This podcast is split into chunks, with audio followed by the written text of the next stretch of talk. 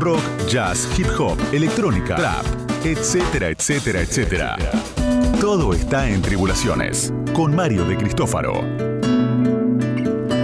Hola, hola, buenas noches. Aquí estamos nuevamente en Tribulaciones. Último programa del año 2021. ¿Será el último definitivamente? No, nunca se no sabe. Nunca sabe. Nunca se sabe. Nunca sabe. Pero bueno, aquí estamos. ¿eh? Vamos a, hoy tenemos un programa también. Lamentablemente estamos un poco tristes porque la idea era hacer un último programa con una banda en vivo. Iba a tocar Esteban Segman justo a Gustavo Muso, un dúo que hicieron un disco ya mutable o mutable. Disco realmente fuera de lo común, disco que tiene estándar de jazz, pero en versión electrónica, ¿no? Con teclados y una especie de saxo MIDI, no sé cómo llamarlo, un saxo Claro. electrónico. Bueno, le iban a explicar, vamos a explicar, hablar con ellos igual telefónicamente y nos va a contar un poco, vamos a pasar un par de temas de un disco que para mí uno de los discos que sorprende de 2021, uno de los grandes discos de 2021 de Argentina, ¿no? De jazz argentino. Así que bueno, aquí estoy junto al señor Oscar Arcángeli, mi compañero de toda la vida, así. Pero no le dijimos a la gente por qué no se pudo, por qué se suspendió. Ah, tenés razón, buen dato. bueno. Claro. Sí, me olvidaba un detalle. Sí, por la radio eh, tuvo una decisión que para mí yo no comparto, de que no podía entrar más gente eh, invitados al piso y teníamos que ser en el estudio dos dos este, columnistas o do- dos este, conductores y el productor que acá lo tenemos Mariano Volpini y por supuesto el operador técnico que Carlitos aquí está presente por supuesto y no por miedo al contagio de COVID decidieron que no podía entrar más gente a partir del día de ayer Claro. Fue una decisión tomada que superior a la que toma el gobierno, que sigue habiendo espectáculos públicos masivos, fútbol, etcétera, etcétera, eh, boliches, pero acá no se puede. Bueno, Claro. qué sé yo. Está bien, hay que respetar, son las normas de las autoridades de la radio, que yo no comparto desde ya y nos riamos, vamos a decirlo groseramente, nos cagaron el último programa que empezábamos a hacerlo con, música en vivo. Pero bueno, en fin, ¿qué va a hacer? Uno tiene que soportar esto siempre. Tribulaciones, eh, por eso se llama el nombre, tribulaciones, sin duda. Así que aquí estamos. ¿eh? Igual vamos a hacer un programón como siempre. Con- por supuesto, por- tenemos novedades impresionantes. Por un lado tenemos nuevos discos del 2021, para mí los mejores, entre los, Los mejores. de música nacional. Hoy tenemos mucha de música nacional, Sí, sí, así es. Vamos a elegir. Exactamente. Y aparte tenemos en vivo algo interesante, en vivo una grabación del año 2013, que nunca se pasó hasta ahora en, en radio, que es el Moonchild, la, la banda de Johnson, que formó junto a Mike Patton, Trevor Dunn, Joy Baron y John Medesky. Terrible Cuarteto, ¿no? tremendo supergrupo, que tocaron en el Coliseo en 2013, presentaron en ese momento un álbum eh, de los Templarios, bueno, un, un recital que fue realmente, mucha gente le parecía con demoníaco, pero bueno, vamos a contar después en un ratito y vamos a pasar dos temas de ese increíble concierto. Aparte de charlar con, con Esteban Segman y Gustavo Muso, en un ratito nada más, y también a unos discos eh, del año, y tengo alguna sorpresa para darle a Oscar que se va a poner contento, en un Opa. ratito lo voy a, le voy a dar. Pero vamos a comenzar con la música. Una de las bandas que fue elegida por la revista The Wire como el mejor álbum, mejor dicho, es un álbum de la banda Dry Cleaning. Así es. ¿Vos la conocías esa banda? Sí, Interesante, La ¿eh? hemos pasado acá. Exactamente, el La año hemos- pasado, ¿no? El año pasado, cuando lanzaron su primer simple, nosotros la pasamos. Por eso digo, me acordaba algo, no me acordaba cuándo, pero sé que habíamos pasado. La algo. pasamos básicamente porque es del sello Friday, sello del cual soy fanático. Sí, usted es un fanático, Y es un representante. un representante digamos, sí, en la. Argentina del sello Friday. Honorario, ¿no? Adoro- Honor- adoro- honorario, por supuesto. Ni los discos me, me regalan. Eh, y fue la gran apuesta de este año del sello. Una banda de post-punk. Nacida en el South London, el sur de Londres. Claro. Eh, ¿Cómo surge está- la movida? Viene todo por ahí, evidentemente, Todo, ¿no? eh, La movida del post-punk está viniendo del sur Una de cantante Londres. que se llama Florence Shaw, que realmente tiene una voz muy particular, aparte más que todo como recita más que canta. Recita. Yo creo que honestamente le aposté también por esto de confiar en el sello 4AD. El disco entero me terminó siendo un poco aburridor por la manera de que ella recite. O sea, escuchás un par de temas y te parecen geniales y el disco entero no Sí. me convenció tanto a mí. Bueno, para la revista de Wire fue elegido el número 11, 11. entre los mejores del, del año, de los ¿Y 50. cuál fue el primer? Después le voy a decir, porque es una sorpresa para usted. Ah. Y eso habla bien de usted, de como Ah. que tiene un buen, buen, muy buen oído. El número uno fue elegido, Ah, muy bien. después le digo. Muy bien. Pero bueno, vamos a escuchar entonces a Day Cleaning, a Dry Cleaning, perdón, sería lavado a seco. Del, el álbum sería Unsmart Lady.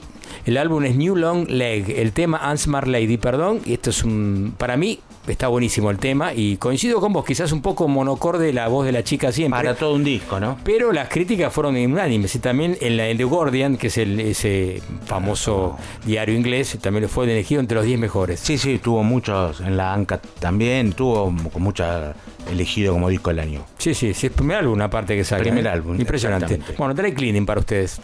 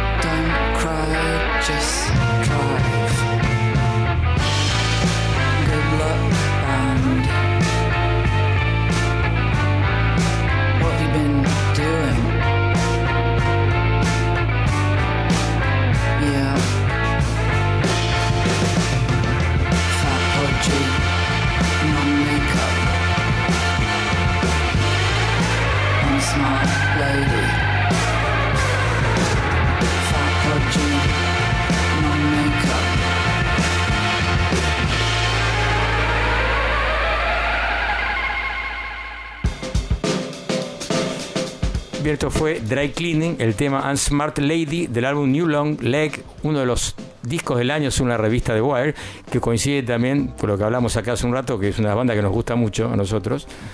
Eh, sí, realmente cuando escuchás el tema así está buenísimo, ¿eh? ¿Viste? Cuando escuchás el tema suelto está buenísimo. Me- me Igual que parece yo escuché el disco entero, no, no, no me- Bueno, me aburrí. ¿eh? quizá fue una apreciación mía. Porque ahora que lo escuché el tema, decís, quiero seguir escuchando más. ¿Viste? Bueno, y ahora le quería informar acá a los oyentes de Tribulación, los tribulantes amigos, que según una revista de Wire, una revista inglesa que para mí es la más seria de todas y nada, co- super eh, under y no comercial, no mainstream, eligió los primeros dos álbums, dos, este, dos bandas que justamente pasó la semana pasada Oscar, sin saber esto, porque esto salió de revista hace una semana, justamente. El Rey número uno, el álbum Fatigue, Fatiga, Fatiga. Y el álbum y el número 2 de todo el año, Moore Mother, Black Encyclopedia of the Air. Los dos, o sea, el, el de Lee Rain lo habíamos pasado hace dos semanas. Sí, bueno, el de pero- Moore Mother la semana pasada. Eh, el de Lee Rain es un gran disco raro, de esos discos que te lo volvés a escuchar, no, no sabes qué te pasó y lo tenés que volver a escuchar. Son esos discos que te de un pop y de un rhythm and blues experimental. Y Sí. el de Moore Mother es una muy bueno para escucharlo, no solo el proyecto solista, sino todas sus todos los proyectos que ella tiene. Y aparte acá aclaran, de Moon Mother aclaran que acá la revista de Wire dice que habla justamente de los horrores del colonialismo y la represión a, lo- a los pueblos originarios, ¿no? Está hablando un poco de eso, habla este este este tema, Claro, este porque, disco, perdón. porque ella en realidad es una poetisa, Digamos, eh, más, que, más que una cantante. Y colabora con, en distintos grupos.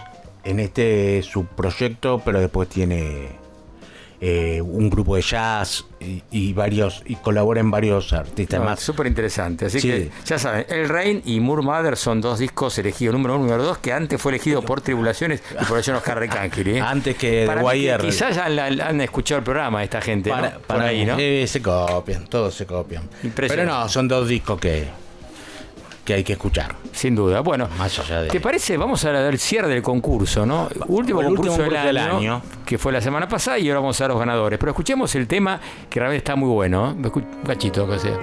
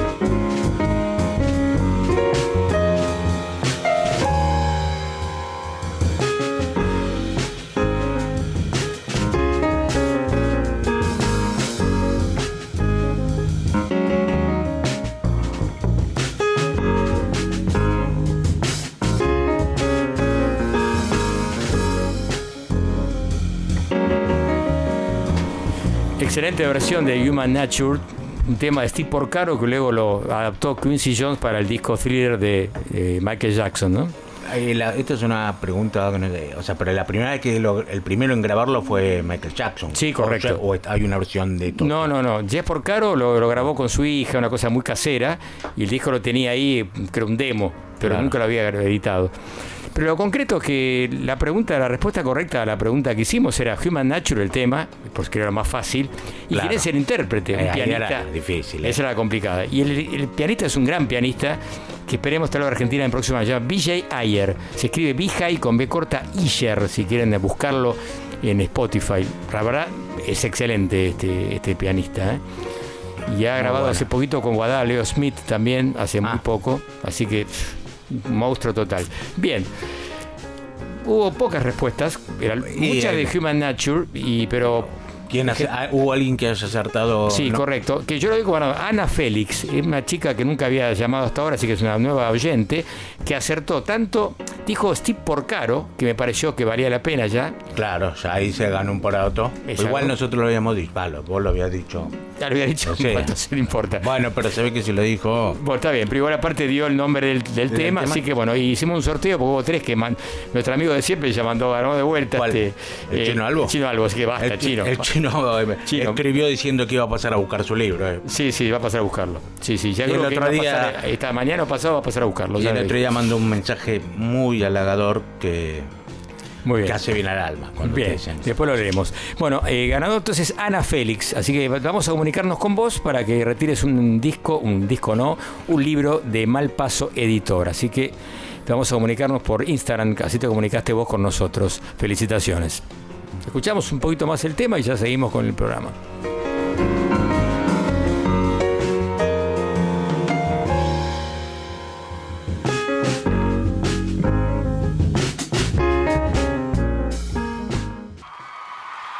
Grabaciones inéditas, cosas que pasaron, recuerdos de viajes, conciertos del corazón. Tribulaciones Live, por Mario de Cristófaro. Y tal cual anuncié hace un ratito, apenas comenzó el programa, vamos a emitir hoy dos temas inéditos que nunca se pasaron todavía, ni en radio, ni en YouTube, en ningún lado, que tiene que ver con un recital de este proyecto, unos tantos proyectos que tiene John Zorn, este multiinstrumentista, saxofonista, compositor, bueno, un monstruo de la música del denominado downtown neoyorquino, que ya abarca ahora a toda la, la órbita, digamos, todo el planeta, no más que el New York. Bien, lo concreto es que Moonchild, un proyecto de música experimental, digamos, de hasta llamado hardcore, algo que ver con su evento con Naked City por ahí, tenía alguna cosa, Claro. ¿no? Algo que ver tenía. Bueno, una banda formada para esta, este tour que armó con la voz era Mike Patton, como dice el Mike Patton, pasa como ahí lo, lo va que lo anuncia. John Medesky, gran amigo de la casa, en, en- en órgano Hammond. Trevor Dunn en bajo, otro bajista que bueno, tocó mucho con Mike Patton, vino Claro, con. Mondo. Khan, Mr. Bangle, con- y también vino con, este, con Nels Klein. Ah, así que ya muy amigo también de nosotros. Y Joy Baron, el baterista de Masada, ¿no? o otro, sea, otro tremenda gran- banda. y eh, John Sor dirigía con señas ahí, una- un personaje increíble. John Sor tiene su parte positiva y su parte negativa. Tipo, un carácter bastante díscolo el tipo, ¿no? Este, bastante complejo, pero estuve, manqué una gira una semana con Son por toda América Latina. Bueno, fue impresionante. Un show realmente increíble porque presentaba un disco que tiene que ver con la historia de los templarios. Y la verdad que se llama el, el disco se llama Templars in Sacred Blood. Templarios en eh, Sangre Sagrada, del año 2012 fue grabado esto. Y la verdad que mucha gente eh, me contó amigos que estaban en la platea que aún, eh, había una pareja decía esto es música del demonio, decían por un lado. la verdad que hay gente que estaba asustada. Pero realmente a mí me pareció que era, tenía, tiene texturas, el sonido, la voz de gutural, digamos, Claro. los gritos, chillidos de Mike Patton, realmente fue algo que impresionaba. Como el tipo, el aguante del tipo, una hora, de recital fue muy corto, duró 65 minutos. Y el tipo eh, bancó una hora y, cua- una hora y cinco eh, cantando de esa manera que es muy difícil, Claro. muy difícil, muy complejo. Habla de la versatilidad que tiene, versatilidad que tiene Mike Patton, ¿no? No, más bien. un más monstruo bien. tal, Un ¿no? monstruo con la voz. De Fake No More hasta Mr. Bangle, ¿no? No, un monstruo con la voz te puede cantar un bolero con una voz de crooner y cantar un hardcore pesado, gritando, afónico. Sí, es tremendo. Bueno, así que si les parece, escuchamos dos temas pegados. Primero, el segundo tema de- del recital que se llama Evocation of Baphomet. Y luego el cierre, que fue el segundo encore, el segundo este, bis que dio, se llama Resurrection. Moonchild exclusivo para tribulaciones.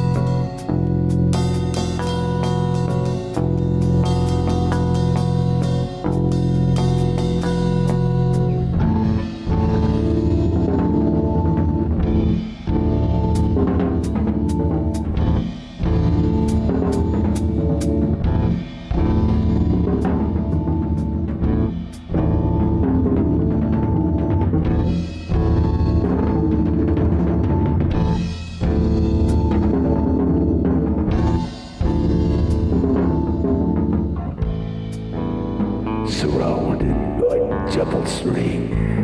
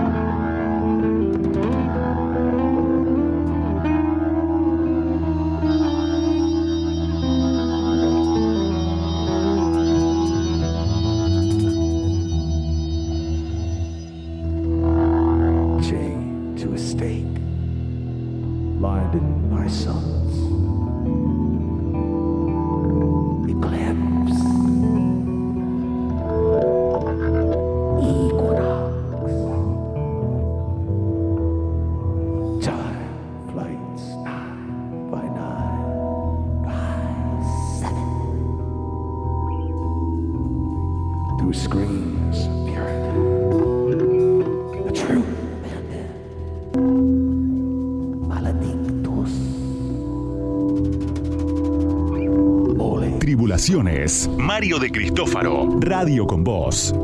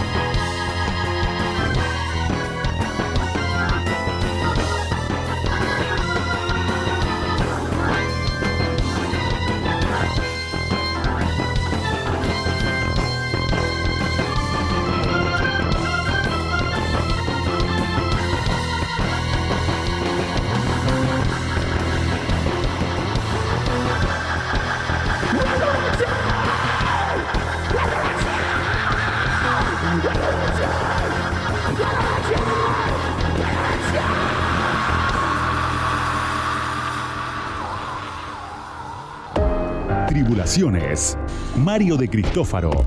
Hasta las 2. Radio con Voz. 899. Lejos, pero cerca. Cara a cara, pero en casa. Entrevista en pantalla. Igual de cerca. The number you have reached has been disconnected.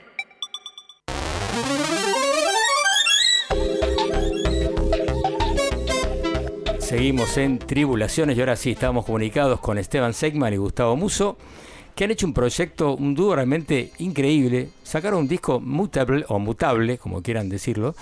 Y bueno, vamos a hablar con ellos. Lamentablemente, por un tema que ya explicamos del COVID, no van a estar presentes aquí. La idea es que haga un mini reci- mini recital aquí en el estudio, pero será para, para marzo. Esperemos que así sea. ¿Qué tal, Gustavo? ¿Qué tal, Esteban? ¿Cómo andan? Bien, ¿Cómo ¿qué estás? ¿Cómo estás? Todo bien, todo bien, tanto tiempo. Hace un montón que no nos vemos. Por lo menos nos vemos Sí, virtualmente, sí. lo estamos viendo ahora. Estuvimos cerca de lograrlo, pero no lo logramos. no se logró. Pero bueno, así que igual Gustavo me cuenta que estaba un poco mal de la rodilla, así que mejor que no, te estabas medio dolorido, sí, mejor hoy, para no venir. Sí, sí. Me estaba, estaba poniendo la máquina, la máquina 0KM, pero había- hubo unos retrasos en, la- en los repuestos. Bueno, buenísimo. Bueno, recordamos que, que no nos conoce, supongo que casi todos los conocen, pero Gustavo Muso, el saxofonista de, de Scalandrum, bueno, y Esteban Seigman, bueno, Pájaro, una banda que se llama Pájaro de Fuego, líder, y además eh, que manejó un poco el Real Book en Argentina.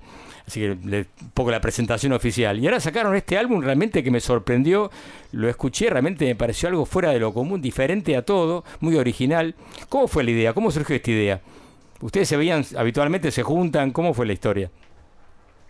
Bueno, mira, esto comenzó un poco, fue una catarata de eventos, una sucesión de eventos que fue desencadenando este, este disco. Eh, hace un tiempo yo, de- por, por casualidad, me encontré con este instrumento de alguna manera novedoso, que ya tiene varios años, pero es eh, un instrumento electrónico que es como si fuera un saxofón llamado iwi o ewi, en Ewi, español, sí. un controlador de vientos.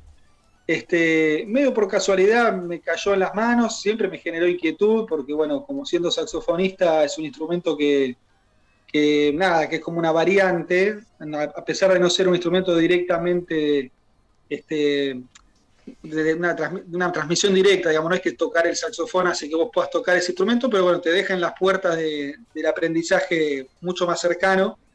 Eh, pasó que, bueno, me, me llegó un instrumento, empecé a trabajar, me empecé info- a interesar en el tema.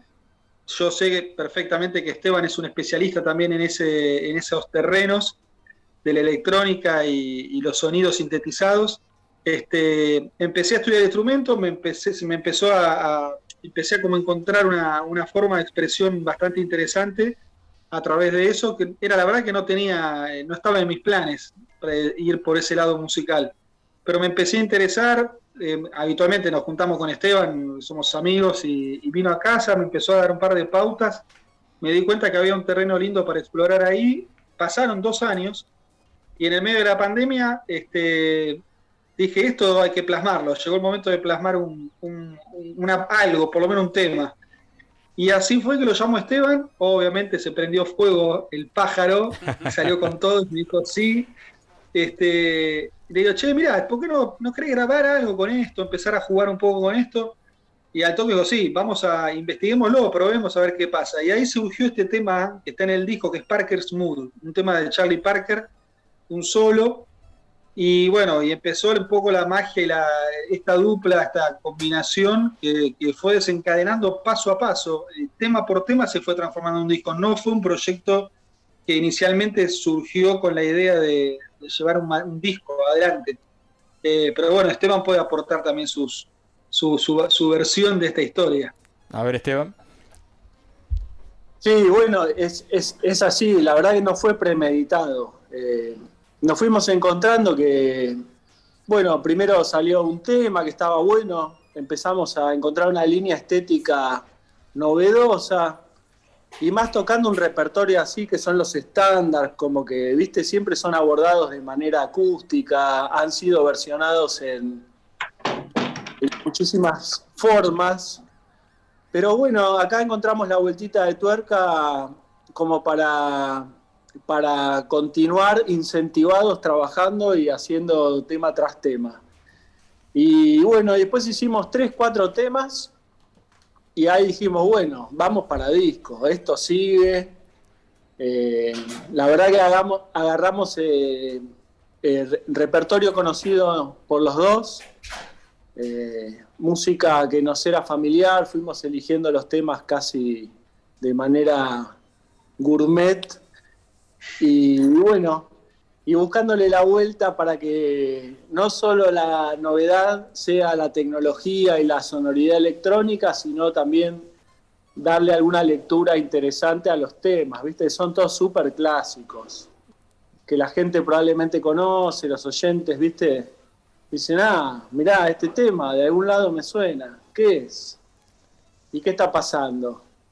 Y bueno, y ahí está la mutación, lo mutable. Exactamente. Sí, fue una idea realmente súper novedosa, ¿no? Y te cuento que mañana sale una nota en la, en la página web nuestra que escribió César Pradines y eligió entre los 10 discos del año el de ustedes, te digo como dato, que mañana sale. Bien, Así que, una buena noticia.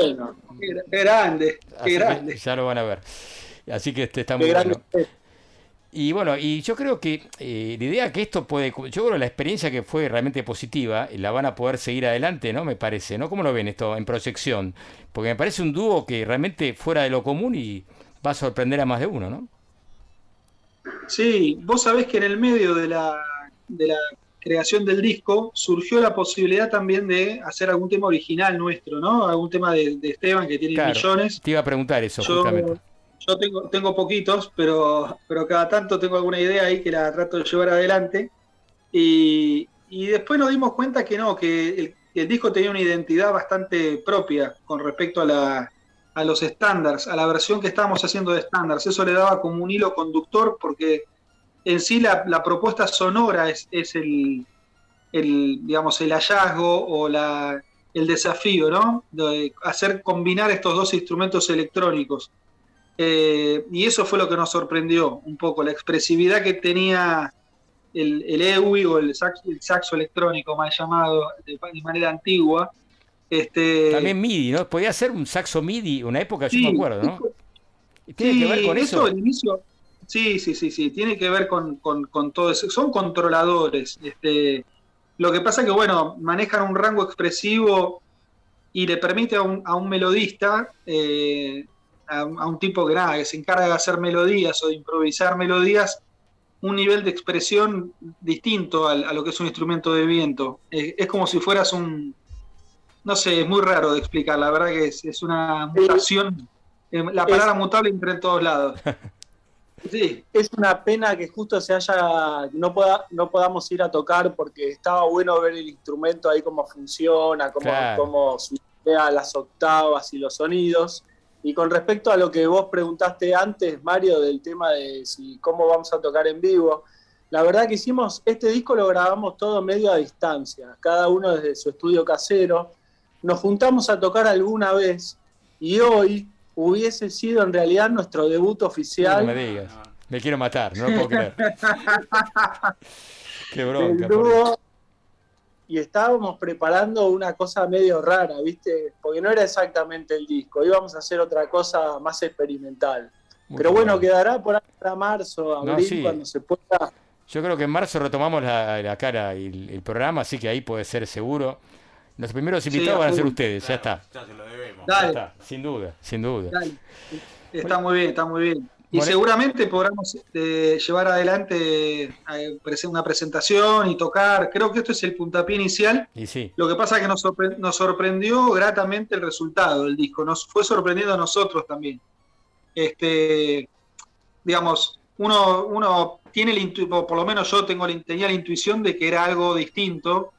Eh, no encontré mayores referencias eh, tampoco en el exterior o a través de las redes buscando. sí, no, no. Siempre es difícil encontrar, no digo que no exista porque seguramente existe, pero el abordaje y la, y apuesta fue completamente electrónica. Entonces, la verdad que de eso no, encontré con, este tipo de instrumentación y sobre todo el, tra- el trabajo que hizo Esteban sobre las pistas y sobre los acompañamientos y sobre los, los arreglos. eh, no sé, es una perspectiva que yo por lo menos no encontré en, eh, nada, en, en las plataformas de audio, ¿no? En todas ellas. La verdad que participo de foros, participo de un montón de cosas y por lo menos me parece algo novedoso. Que en el año 2021 es una, es una rareza total porque está todo súper hecho. Está abierta la posibilidad, la verdad que es, es interesante, porque ahora también viste que hay varios bateros de jazz que están armando sets mixtos, acústicos y electrónicos, que es, suena una locura. Claro. Y hay una ahí fuerte de, de sumar. Pero bueno, creo que vamos a estar versátiles, ¿viste? Porque también el dúo es una, un organismo compacto, fácil de arreglar en agenda. Exacto, para transportar, para el transporte, todo es mucho más sencillo, ¿no? Es más sencillo, pero también el cuarteto, armar por ahí un cuartetazo ahí electrónico con la propuesta puede ser bastante explosivo. ¿Y ¿Qué te parece? Sin duda, sin duda. Vamos a escuchar un tema, ¿les parece? ¿Qué opinan? Dale, Vamos a empezar con. Estamos hablando, perdón, para que recién está sintonizando con Esteban Segman y Gustavo Muso, que han armado un álbum llamado Mutable o Mutable. Vamos a escuchar un tema llamado un clásico, ¿no? Blue and Green. ¿Qué les parece? ¿Vamos? vamos, genial.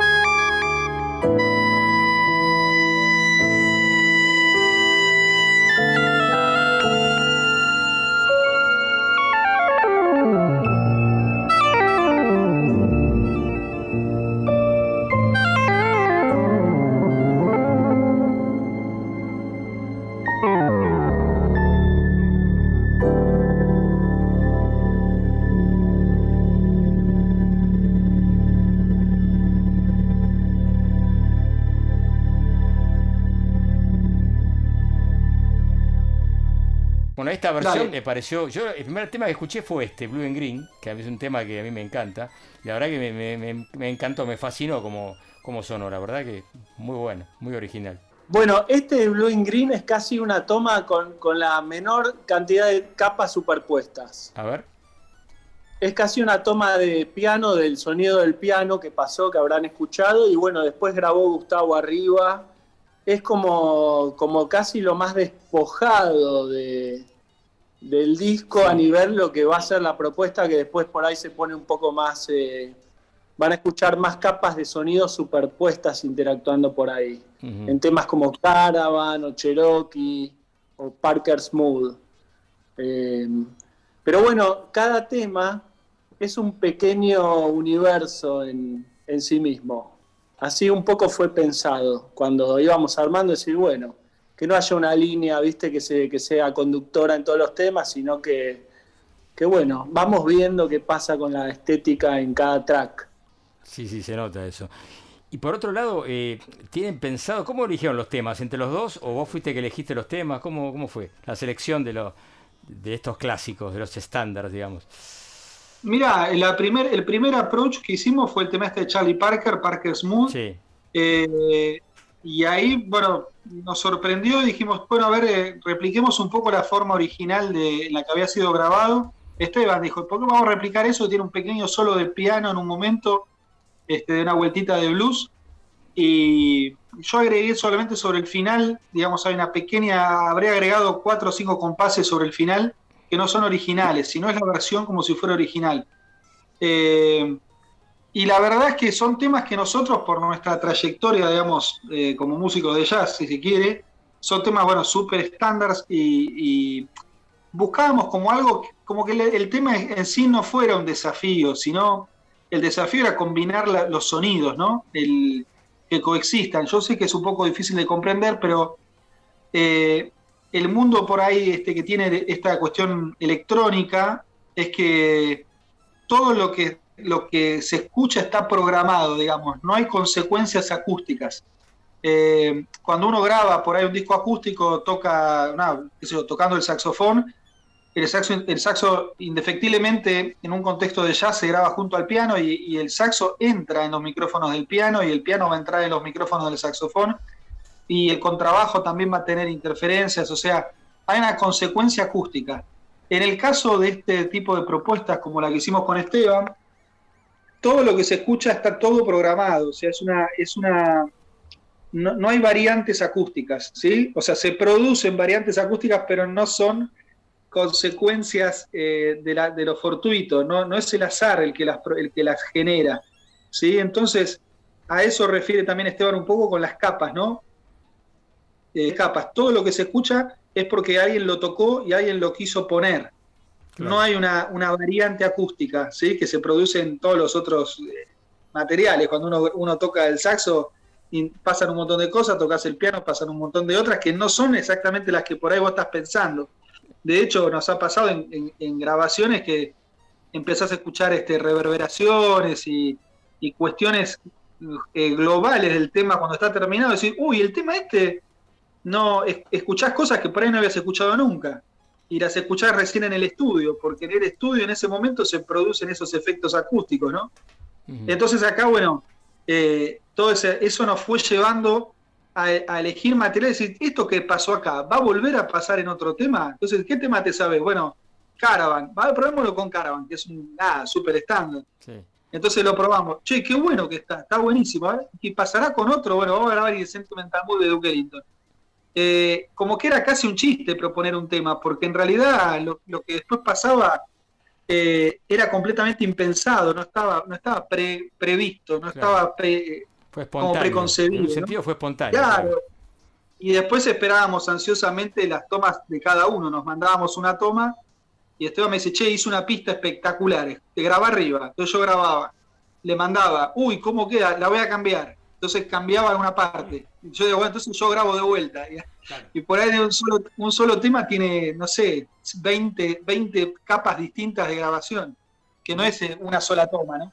No hubo ningún momento de improvisación en conjunto que dijeron, bueno, vamos a tocar en conjunto, improvisemos, si no fueran pistas que se mandaban. Exactamente, sí, nos mandábamos. Esteban por ahí me, me, contaba un poco la idea, porque de hecho, por ejemplo, en, en On the Sunny Side of the Street, eh, hizo una locura tremenda con coro, con, con, hay gente que aplaude, hay, es una locura eso. Y yo dije, loco, eh, escucho el tema, pero no lo escucho. O sea, aparece y desaparece, ¿y dónde me meto yo? No sabía qué hacer, ¿viste? Entonces, me mandaba por ahí un, una especie de, de, guía, un plano, un plano tipo pirata. Bueno, acá mira, entra, después se va. Cuando aparece el negro este, vos callate porque acá es otra cosa. Y bueno, íbamos bocetando, bocetando y, y, y, plasmando y pegando, ¿viste? Algunos temas son realmente por ahí un poco más intrincados y otros eran súper naturales. Este, el Parker Smooth, por ejemplo, creo que yo le mandé la melodía original de Parker y de atrás hizo todo lo, lo nada, fue sucediendo todo lo que sucedió. Uh -huh. este, así que lo, los procesos de cada tema fueron completamente individuales, no, no fue un disco grabado de la misma forma. Y más allá sí, de los temas... Sí, sí, Esteban, te escuchamos. No, que hay, eh, cuando encontrábamos que grabar, hay muchas tomas que son enteras. O sea, no es que grabamos de a pedacitos, sino que probablemente hay tomas que, viste, arrancaba la, la, la toma y tocábamos arriba. Ahí eso es más jazzero. Ahí está el link definitivamente con el jazz, más allá del vocabulario. Y lo que decía Gustavo del audio, y es más orientada a la música electrónica. Es música electrónica, es claro. jazz electrónico, tiene como una patita en cada, en cada mundo. Bien. ¿Y tiene algunos temas que quedaron en tintero, quedaron fuera, que los tenía preparados y no entraban en el disco? A más allá de lo que puedan ustedes componer, ¿tienen pensado ya algunos temas estándar o no estándar de jazz clásico? A más allá de lo de ustedes. Yo sí, yo tengo algunos en, en mente. pero que quedaron Hay una cara B de los simples. Hay una cara B que ya queremos tener los coleccionistas. Y va a haber, va a haber. Yo creo que en algún momento va a haber. Si ni bien encontremos un rato, porque viste que el año se reactivó con un, con un vértigo tremendo y medio que estábamos en esa especie de letargo eh, cuarentenoso que tuvo alguna parte positiva para los músicos, ¿viste? Nosotros pudimos estudiar, laburar, mejorar el estudio casero. Y, y ahora se abrió todo y estamos corriendo de nuevo con el vértigo con el vértigo, pero ya vamos a encontrar de nuevo los espacios para hacer alguna, alguna versión. ¿A vos te quedó alguno, Gus, de esos?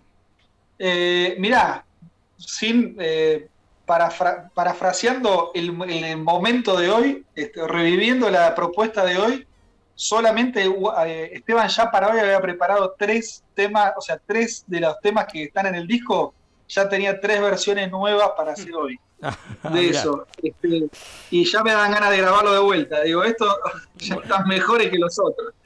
Este, a mí me queda todavía, bueno, las ganas de hacer algo original, eh, Claro. de música original. Pero mm, se me ocurren miles de temas, ¿sí? Porque la verdad es que me dan ganas de ver, eh, no, te- no sé, toda lo que es la, la- la parte de Coltrane, de Shine Steps, Calm Down, todos esos temas que son por ahí más sofisticados a nivel armonía.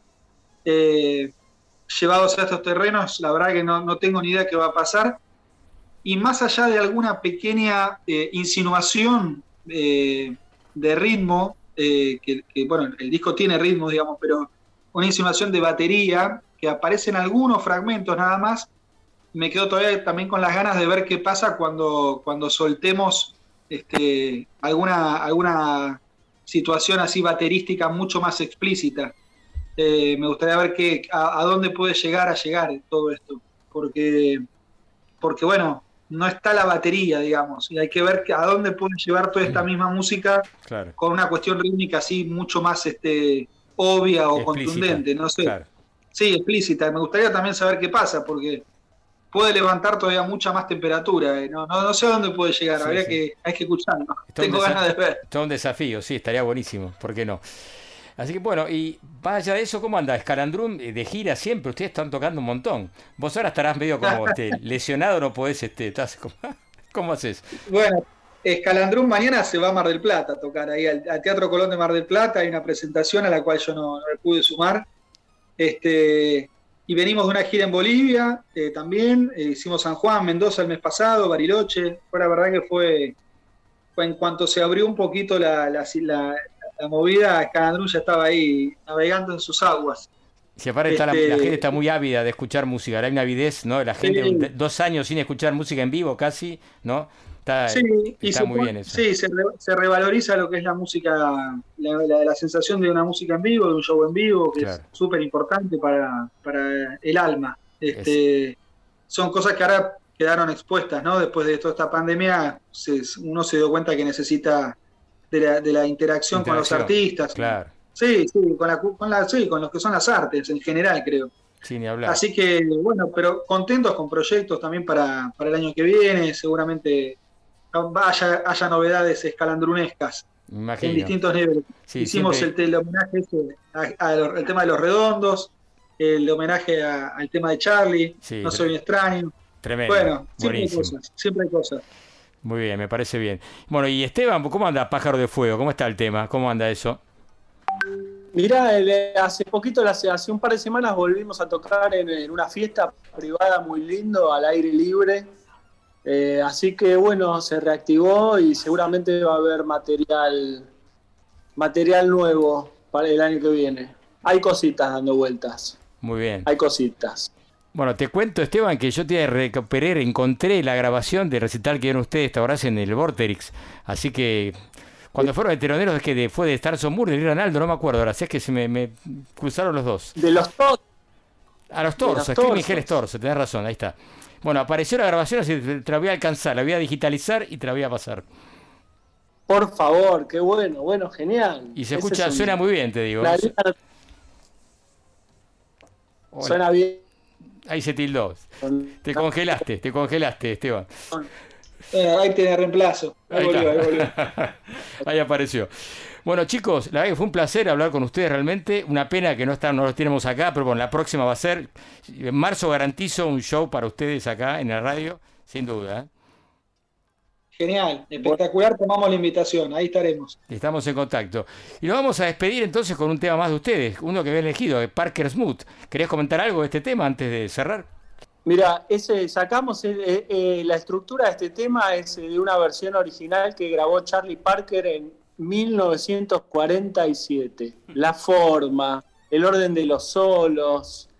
eh, después está hecha a nuestra manera, pero eh, es lindo para nosotros como homenaje también a estos grandes músicos que nos inspiran.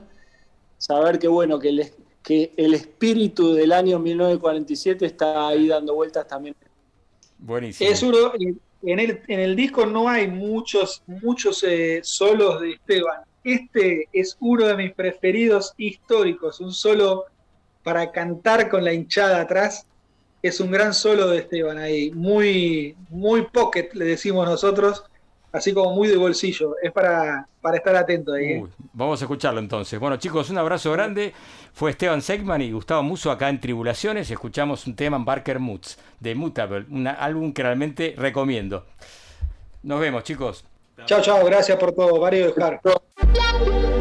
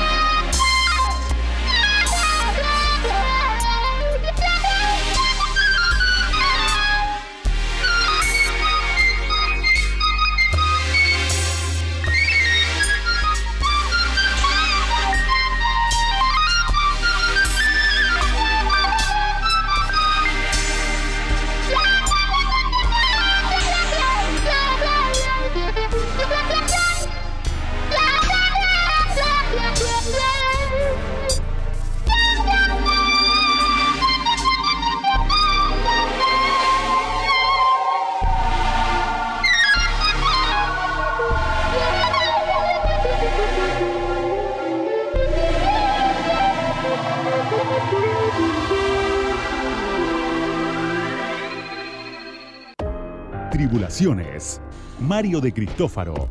Hasta las 2. Radio con Voz. 899. Tribulaciones. Mario de Cristófaro. A medianoche. Radio con Voz. 899. Estamos eh, hasta las 2 de la mañana en Tribulaciones, último programa de 2021, así que estamos pasando los mejores temas. ah, entrevistamos a Esteban Seigman con Gustavo Muso, un disco Mutable realmente increíble. Hay un montón de música más que vamos a pasar de aquí hasta las 2 de la mañana, así que ahora sí le, toca el turno al señor Oscar Arcángel con sus recomendados. Las últimas canciones. Los discos nuevos. Las bandas que se vienen. Ahora corre sangre nueva por el aire de la radio. Con Oscar Arcangeli.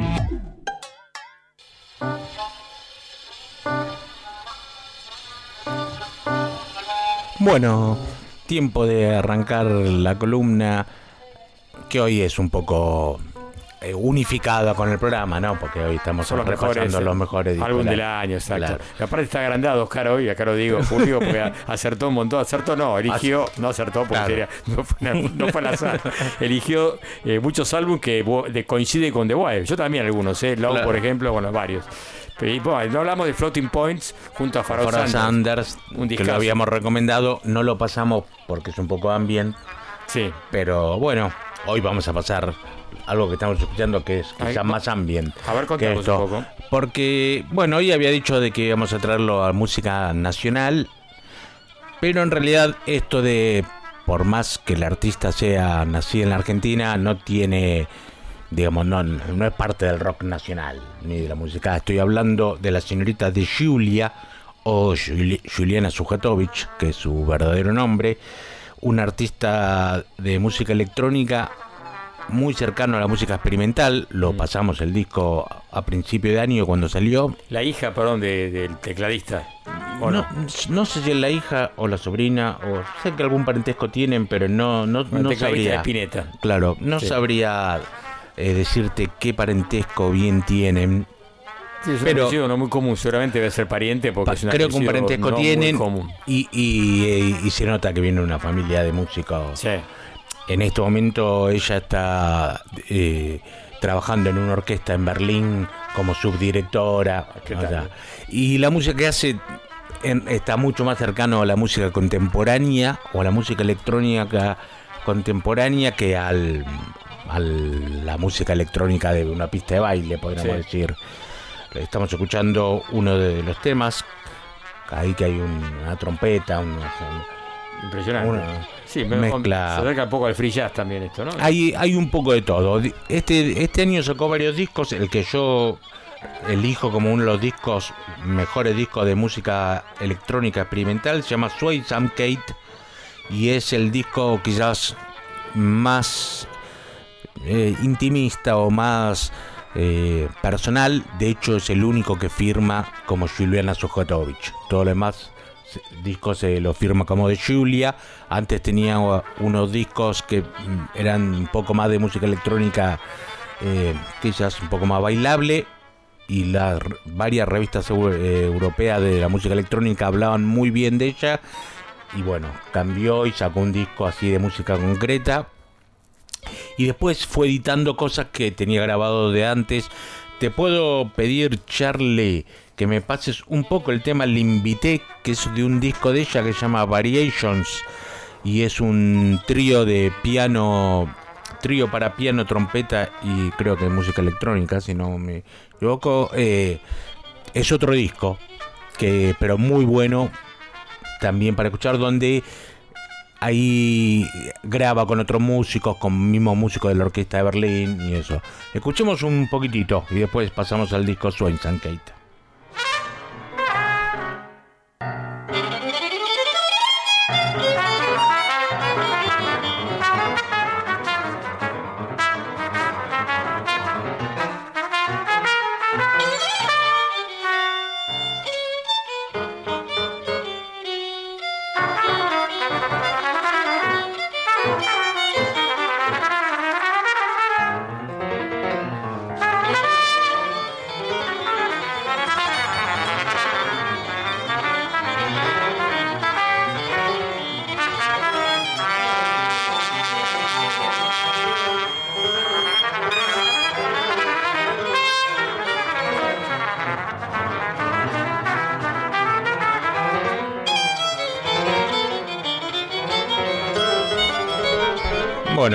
Estamos escuchando a De Julia.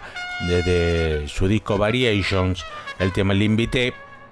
Pero el, recomiendo conocer a esta artista porque es realmente muy buena. No está en las plataformas tradicionales, no está en Spotify, no está en, en Tidal o Tidal, como le quieran decir. Eh, sí está en su Bandcamp y se escribe de Julia, como si fuese de Beatles, pero de Sí, de Julia. Julia. Eh, Esto de Bandcamp, perdón, esto de Bandcamp tiene que ver con lo que explicó Teas, eh, Fernando Kabusaki, que es mucho más democrático y la gente paga lo que quiere pagar a cada artista, ¿no? Eh, es su onda, ¿no? Tiene mucha onda el Bandcamp. Por, primero que están todos los mismos discos que están en Spotify o en, en cualquier plataforma.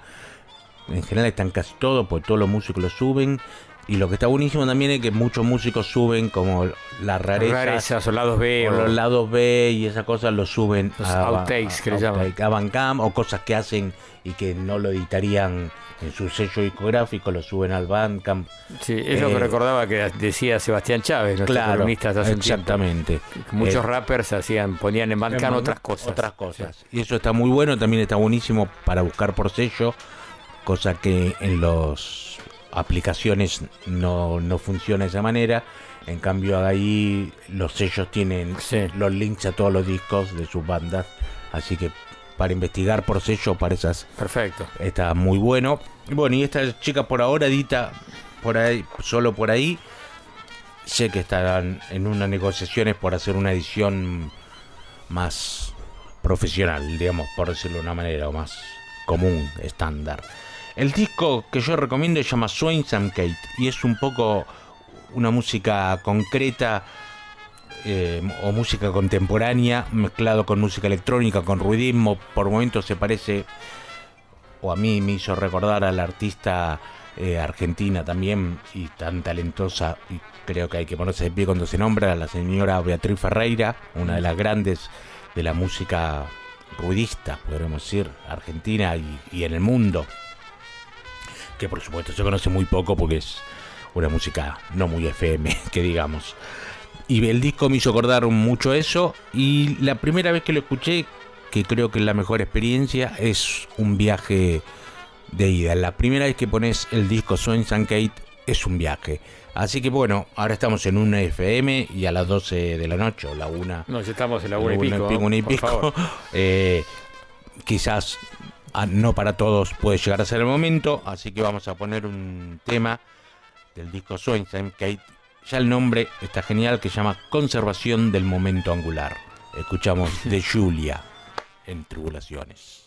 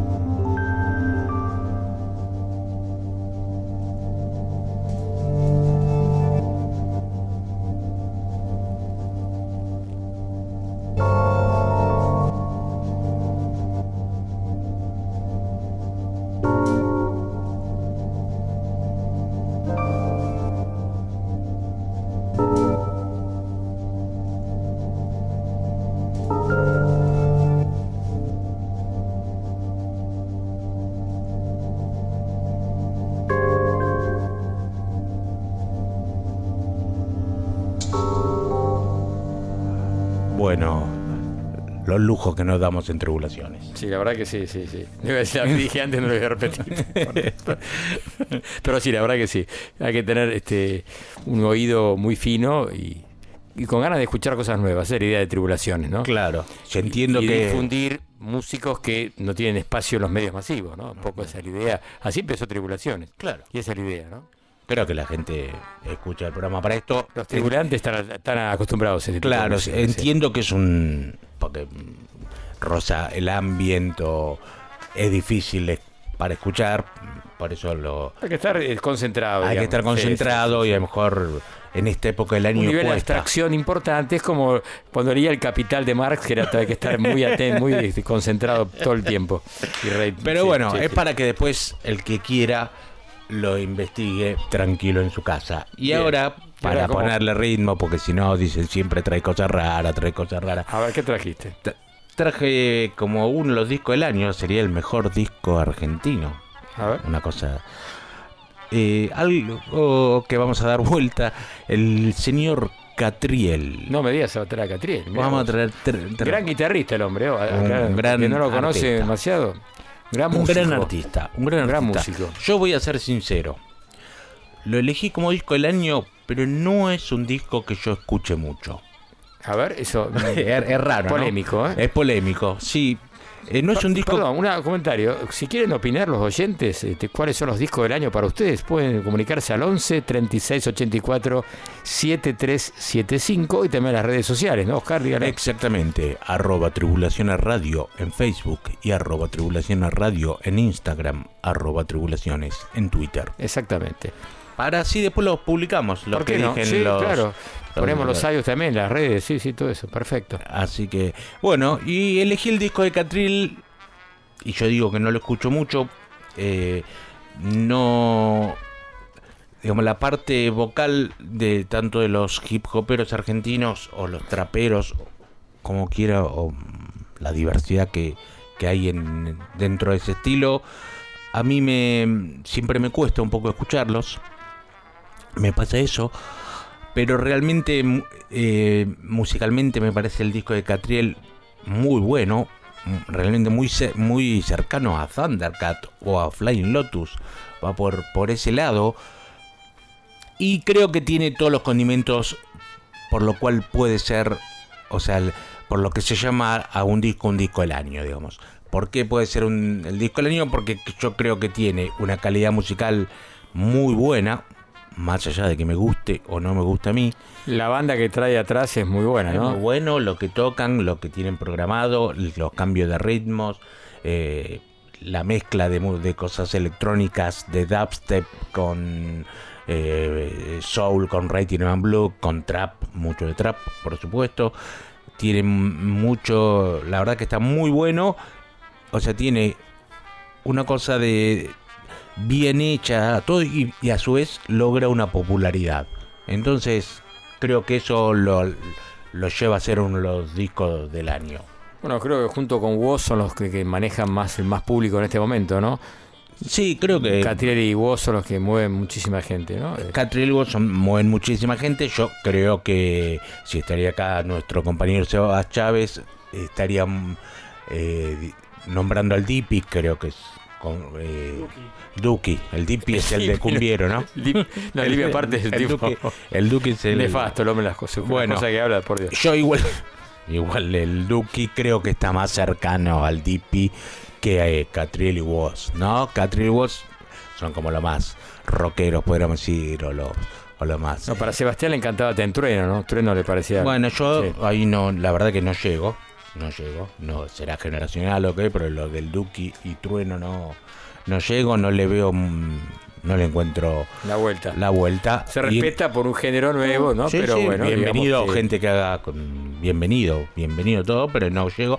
En cambio, Catriel me parece que sí. Y lo que sí decía nuestro compañero Sebastián Chávez, Woz, sin, el- realmente a mí me gusta más el disco de Woz que el de Catriel para escucharlo, pero es verdad que Woz no hace mucho nuevo, que su sonido se parece, se asemeja mucho más al, al hip hop de los 90 ¿no? Que ya se hacía en los 90 en, en Sí, no es algo novedoso, No es digamos. algo tan Claro, novedoso. claro. Se parece más a Rage Against the Machine, algunos temas, a Beastie Boys, alguna cosa. ¿Toca la guitarra en este disco también? ¿Quién? Eh, Catriel. Catriel. Sí, seguramente. Todas las guitarras son, son de él. Es un gran músico. Yo, Recomiendo un video, perdón, que está en YouTube, creo que está con Juana Molina. Claro, con él Haciendo un solo increíble, como guitarrista de una banda. No sé para decir, era el.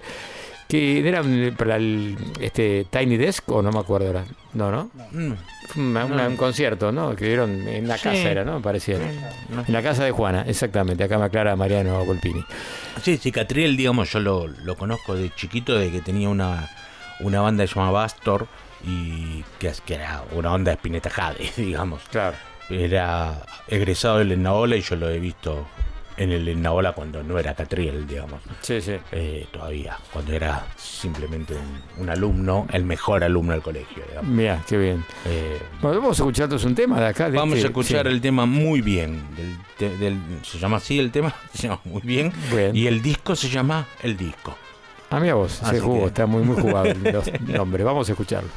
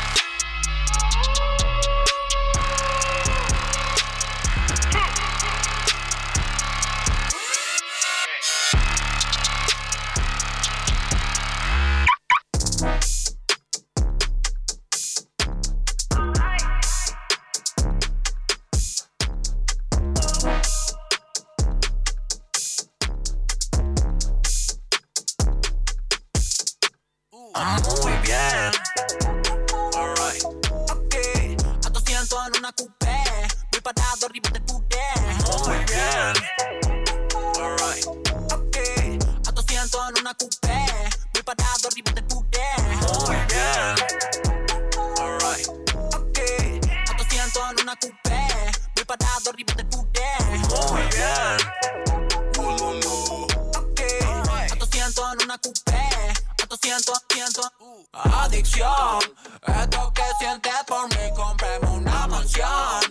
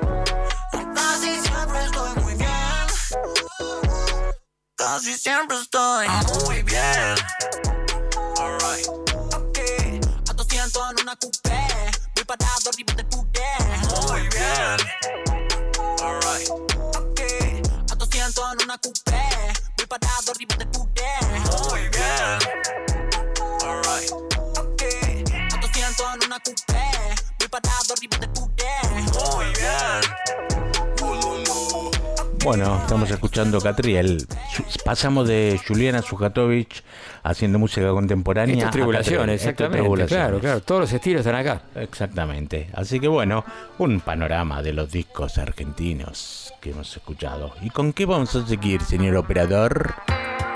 Perfiles, perfiles, profile, profiling, profil, profil. Sí, sí. Ahora en Tribulaciones.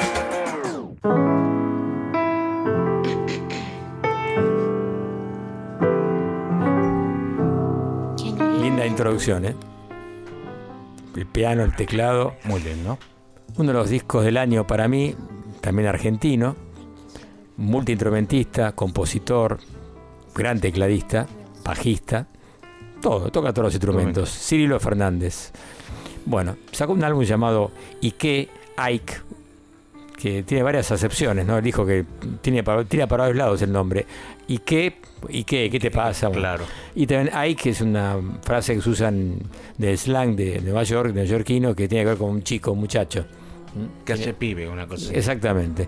Bueno, este álbum para mí un poco es la, la conjunción de toda la, la- la carrera de, de Cirilo y llegó a un punto de, de armar y producir un disco con artistas muy conocidos en algunos casos, clásicos como Manuel Viler, Juan Spiel, que ya más, más actual. Claro. También está Julieta Rada, entre otros.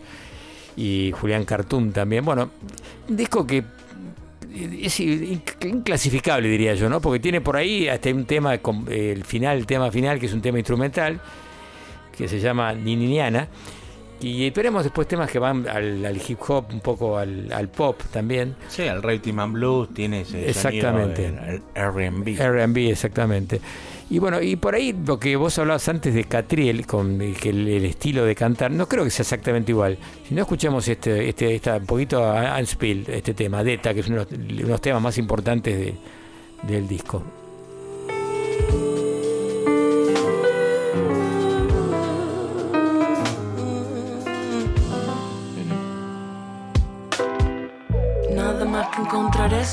Interesa.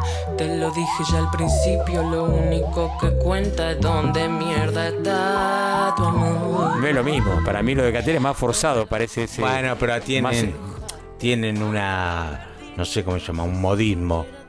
No, no es lo mismo porque qui- quizá Catriel lo pongan más efectos, usen más autotune y Sí, puede cosa, ser, sí. Pero, digamos, no cantan como se habla en, Argentina, en español. Digamos, se- se- se- Claro, es que es can- el estilo mismo, can- cantan en chicano, como decía hace mucho tiempo, pero ese era un poco el estilo. Es como una vez Ujú. Ya lo discutimos con los Ilia Kuriaki hace 20 años atrás esto, pero, pero es un poco así. Sí, sí.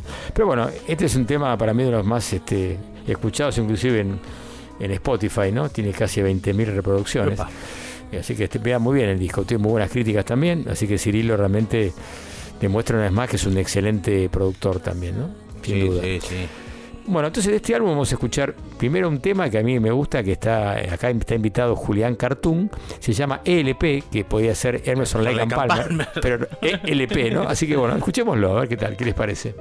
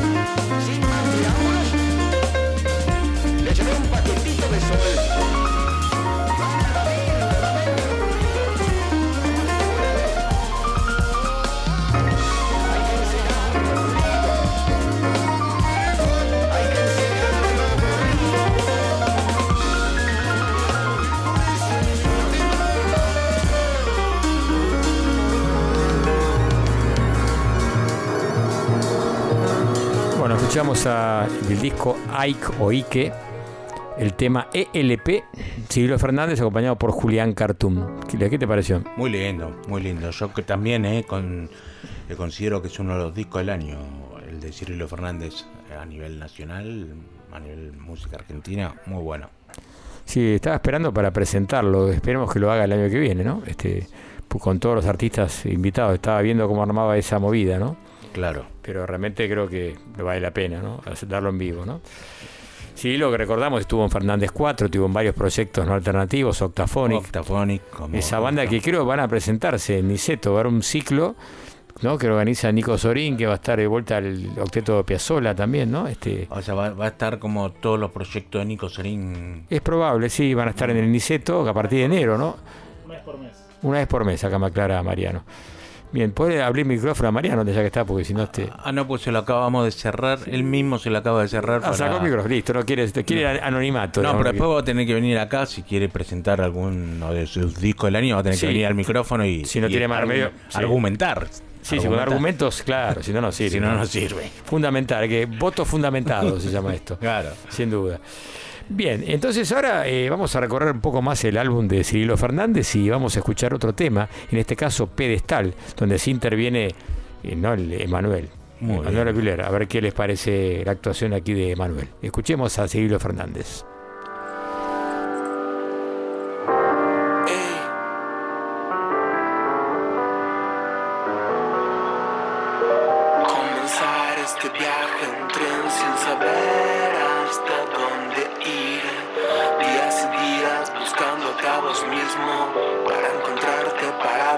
Ese mismo lugar. Es un gran desafío subir esa bici y seguir avanzando a través de los pueblos que como mis sueños no tienen dueño. Y al llegar a González Catana, cortaste todo con una mirada. Escapamos de las balas suburbanas, nos preguntamos dónde estará nuestra hermana y encontrarla así con mi cara, que es la misma pero está deformada por esos golpes que le dio la sociedad de poetas muertos sin poesía. Continuar este viaje en tren sin saber lo que va a venir. Como un truco me hace abracadabra, la desgracia. Me quedo sin palabras, ya no me sale bailar, no puedo respirar, me está costando mucho más pensar. Soy el borracho del bar al que tiran contra los tachos y desde el suelo yo relato.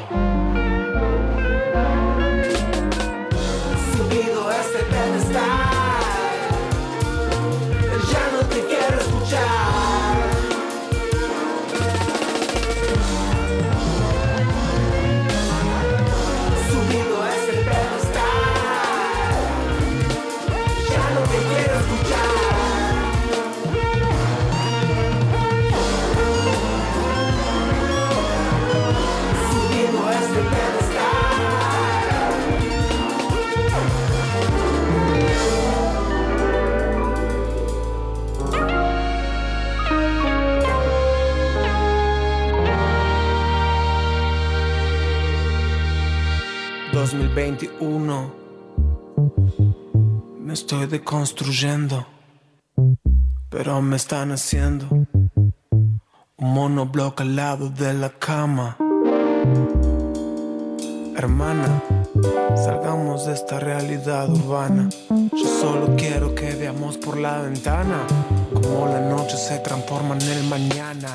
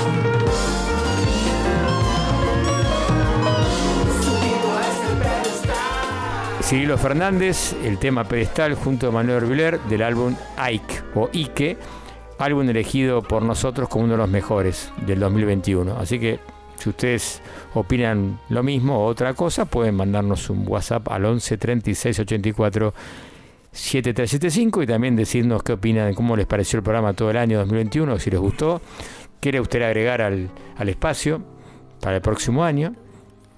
Todo, me gustaría escuchar la opinión de todos, así que estaría buenísimo. Bien, seguimos en Tribulación, nos queda un ratito nada más de programa. Bandas que recién empiezan. Otras históricas. Todas están en Tribulaciones. Con Mario de Cristófaro.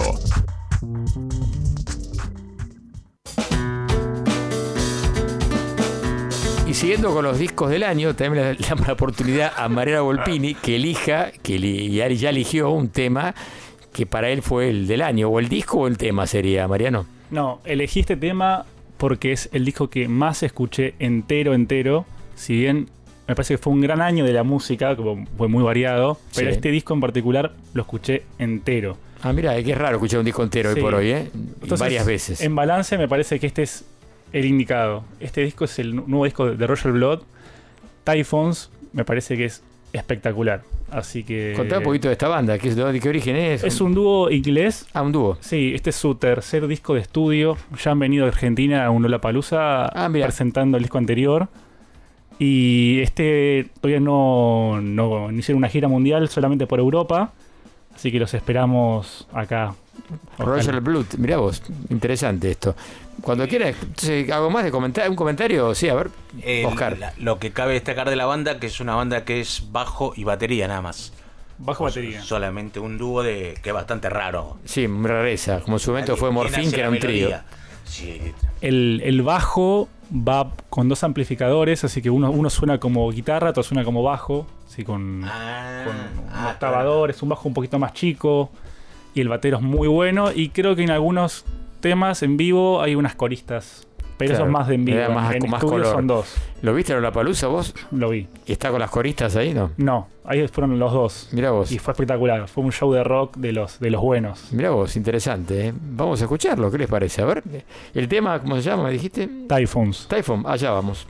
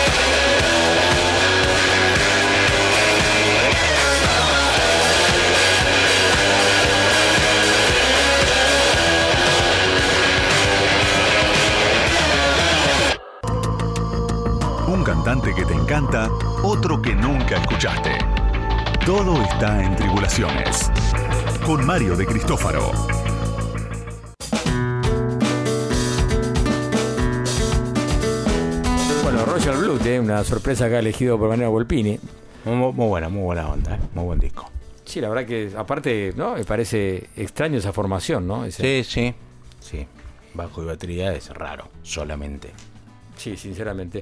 Bien, y me acabo de enterar, porque acá trajo la, la mala noticia Oscar Arcángeli, el fallecimiento de Billy Conway, el baterista original de, de Morphine, una banda, y un trío bastante particular, Sí, porque pues tenía... bueno, me hizo acordar el bajo este. Por, Por eso, de ahí vino, De ahí vino. el- bajo de tres cuadras que tenía Mark Sadman, fallecido trágicamente en el escenario en, en Italia.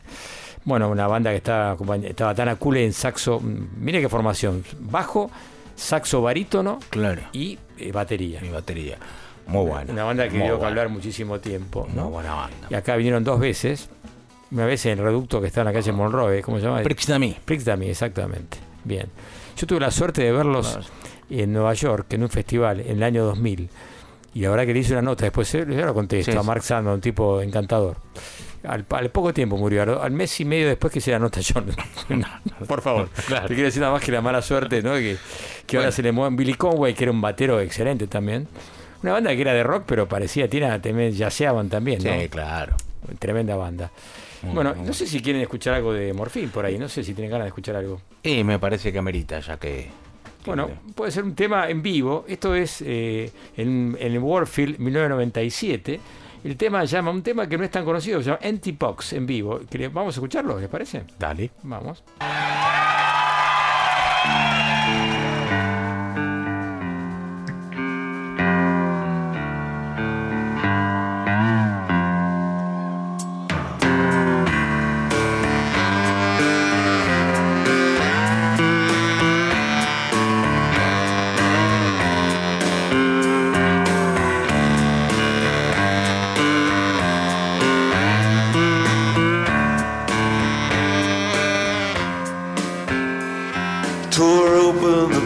Package, it was an empty box. No meaning to me, just an empty box. Cinder was a woman. Cinder was a woman. She said she's sending me everything that I, I, I never gave her before. She said, send it back. Fill it up and send it back. So I'll send her back, send back a empty box. A big mistake, send back a empty box. Half in the shadow, half in the husky moonlight.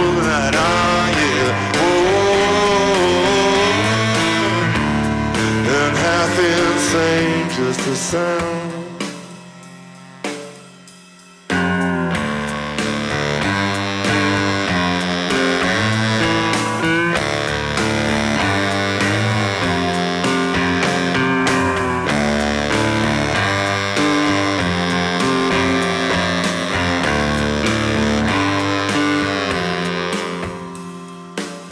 I crossed into a valley, a valley so dark that when I look back, I can't see where I began.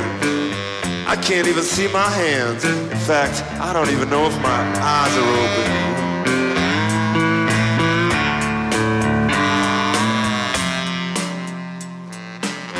In the morning, I was by the sea. And I swam out as far as I could swim until I was too tired to swim anymore. Tried to get my strength back.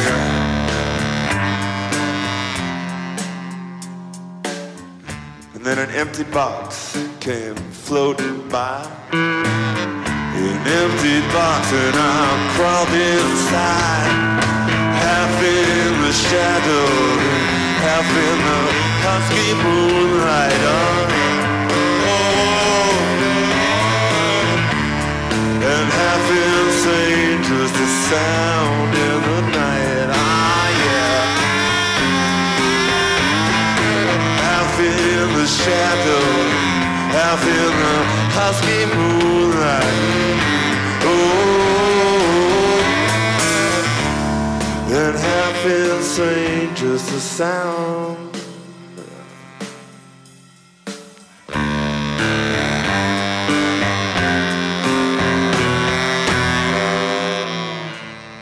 Estamos escuchando a Morphine, escuchamos recién en vivo en Warfield 1997 el tema Empty Box.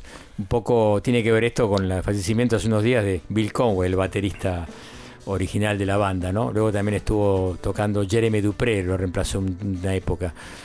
Un- Una banda que a mí realmente revolucionó el rock, ¿no? Le dio un- otro sonido al rock, ¿no? sí. El poco, sí, sí, fue un, algo, un- una, una brisa fresca en el rock en ese momento. ¿no? Sí, grandes discos, grandes discos. Bueno, y justamente yo les hablaba que estuve hablando con, con Mark Sadman, en, esto fue en el Festival Bell Atlantic, ahí también estuvo los Medeski, Martin Wood, John Sorn Masada, bueno, tocaron un montón de grupos y Naked City. Bueno, y tuve la oportunidad de charlar con Mark, un tipo, como contante, un tipo divino, encantador. Este, lo veía un tipo muy agotado. Escuchemos, nos dejó un mensaje en ese momento. Ya está saliendo. Un segundito nada más, vamos a escucharlo. Un mensaje de Mark Sadman, en su momento grabado en vivo el año 2000, 2001-2000, no lo recuerdo exactamente. Buenas noches, tribulaciones. Soy Mark de Morphine. Hasta luego. No está muy, el sonido no es espectacular, pero bueno, en ese Bueno, momento pero el, el valor. El valor que tiene Mark Sadman, muy grande. Bien, bueno, estamos llegando casi al final del programa, ¿no es verdad, Carlitos? Bien, y bueno, fue un año realmente para mí muy este, importante para Tribulaciones, segundo año que estábamos en Radio con vos, y la verdad que tuvimos momentos muy muy lindos acá, hemos pa- pasado momentos apasionantes con músicos en vivo acá, como el Santiago Vázquez, recuerdo, entre otros, por ejemplo, o Sí, muy buen, muy- muchos que han pasado también el año pasado, ¿no? Que Sí, bueno, había pasado también. Pero acá tuvimos una oportunidad, empecé que empiecen a tocar acá en el, Claro. en el estudio, que la idea justamente era re- reiterarlo y hacerlo inclusive con público. Y supongo que lo haremos el año que viene, vamos si tenemos suerte, si las condiciones en la radio eh, están como para poder hacerlo, seguiremos sin duda en esta emisora que es muy importante en Argentina, pero la idea es que podamos hacer un concierto abajo en un auditorio muy lindo para hacer recitales y que, se- que pueda asistir un grupo de público pequeño o reducido, pero alrededor de 15 personas. Y la idea es justamente poder armar una vez por mes por lo menos un recital en vivo. Claro, ya hay varias bandas que, que se han comprometido a, a tocar, así que... Sí, sí, de, de todo tipo, de, De rock, de tipo, jazz también, claro. de electrónica, así que estaría muy bueno poder llegar a hacerlo. Así que durante el verano vamos a emitir programas, eh, que los mejores programas que nos parece a nosotros. Son ocho programas que enero y febrero vamos a emitir, así que vamos a prepararlos especialmente para que ustedes puedan disfrutar durante el verano la buena música que siempre estamos con ganas de que ustedes conozcan, ¿no? Esa es la idea un poco que tenemos en el programa. Así que, bueno, yo creo que las despedidas son siempre tristes, pero bueno, estamos a fin de año. Y creo que fue un placer trabajar con vos, Oscar Arcángel, y con Julia Arbós, que lamentablemente está con muchas ocupaciones y no pudo venir hasta aquí. Pero fue importante tener a ella, también a Sebastián Chávez, un gran periodista. Que nos acompañó casi los dos años. Exactamente. De, de que estamos acá, al último momento ya tenía mucho trabajo y no podía asistir. Sí, exacto, fue un lujo tenerlo también a él. Este, A Marina, que Marina el Fajes el año pasado, también, así que bueno. Y la producción, María Volpini siempre acá firme junto al pueblo, como dice Crónica. Carlitos Rodríguez en la producción, también estuvo Charlie López Victorel. Así que un placer también eh, trabajar con ellos. Y verdad que estuvimos muy cómodos acá trabajando y la idea es que el año que viene, repito, sigamos eh, haciéndolo, pero sería bueno hacerlo en vivo el programa, que sería, a mí me parece que algo sería mucho más dinámico. Claro que sí. Aclaramos a la gente que el programa sale, se graba un par de horas antes y luego sale eh, de 0 a 2 como, como siempre. Bien, eh, ¿alguna otra palabra? ¿Alguien quiere decir algo? ¿Están emocionados? No, no, yo estoy emocionado. Está quebrado, está- como siempre, quebró. no, como siempre digo, Mario, es un placer compartir un micrófono con vos. Siempre lo digo, fui un oyente de Tribulaciones y después pasé a ser productor de la televisión, pero antes que nada fui un oyente del programa, así que estar compartiendo el micrófono es un lujo para mi vida. Bueno, muy bien. Un placer. Ah, lo mismo que- digo. Así que bueno, estamos, lo conocemos de qué año, del año 2000. Y del año 2000. Más o menos. ¿no? Así que veintipico de años Uf, ya. Toda una vida, toda una Toda trayectoria. Sí, sí. Bien, eh, nos vamos a despedir con música, como corresponde, Como con un tema que tiene que ver también con los uno de los mejores del año, inclusive eh, por la revista de Wire, pero así lo considero. Nu- nuestro referente, ya la revista de Wire es nuestra revista referente. Fue referente. siempre históricamente, así la conocí, lo dije antes, a Julia Claro. Holter, por ejemplo. Salió en tapa en, en, este, de Wire, no era conocida, no la conocía nadie, Claro. porque tiene ese- esa, esa historia un poco de Wire. Un poco como nosotros, ¿no? Claro. Difundir cosas que Sí, no, por tienen- eso. No son mainstream. Bueno, esa es un poco la idea. Ha salido los chicos de Reynolds en la tapa de Sí. Wire. Muy gran- Y gran- este, y este, en este número, si este número en el pasado, creo que eligen los discos del año eligen Reynolds. Mirá. También le ha salido una crítica al disco Juana Molina. Son No, sí, investigadores los chicos de, de Wire. Bueno, está, perdón, entre los discos que las reediciones elegidas está el de Juana Molina entre los Ah. primeros, el segundo. eso, ese, exactamente. exactamente. Ahora, hace muy poquito. Claro. Bien, eh, nos vamos a despedir con una banda que también sorprendió con este nuevo álbum, se llama Low, Mm. L-O-W. Una banda que ya tiene muchísimos años, muchísimos Muchísimos discos años. editados. Estamos por tener nosotros acá hace muchos años. Ah, sí. Y al final quedó trunca la. la- no, no hicieron la gira por un motivo personal de uno de los músicos. Pero bueno, sacaron un, un álbum, ¿realmente ibas a comentar algo? Sí. No, no, no. Bueno, No, no, no. el, el disco se llama Hey What eh, y es un disco realmente que sorprende porque tiene mucho de, de experimentación, no de improvisación, y aparte ju- mucho jugado el sonido que tienen. Un poco oscuro el disco, ¿no? Sí, por disco- eso. Tiene que ver con un disco oscuro y tiene, ellos dicen que tiene que ver con, con la pandemia. Ah. Mucho que ver, la pandemia influenció a muchos músicos para Sí. hacer álbumes, ¿no? Sí. El encierro, por un lado, fue positivo para algunos músicos, como contó antes Esteban Seigman y Gustavo, ¿no? Pero bueno, eh, esto fue todo. Nos vamos entonces con un tema de llama Days Like This. Día como estos, días como estos, Low, el álbum Hey What. Nos despedimos hasta el año que viene, esperemos que así sea. Mi nombre es Mario de Cristófaro. Chao, chao, suerte.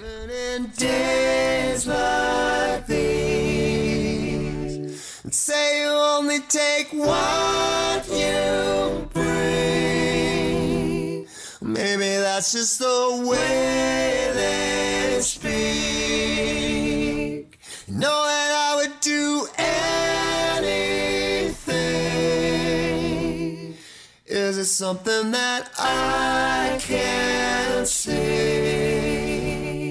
Everybody just chased by dreams. That's why we're living in days like these again.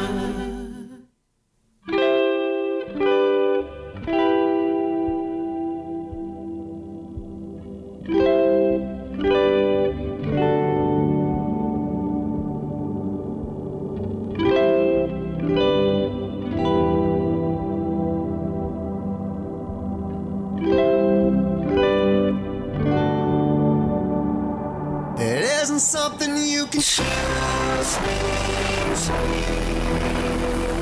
It isn't coming in threes. Always looking for that one thing. Oh, you want it so desperately. You know you're never gonna feel No, you're never gonna be released. Maybe never even see me. That's why we're living in days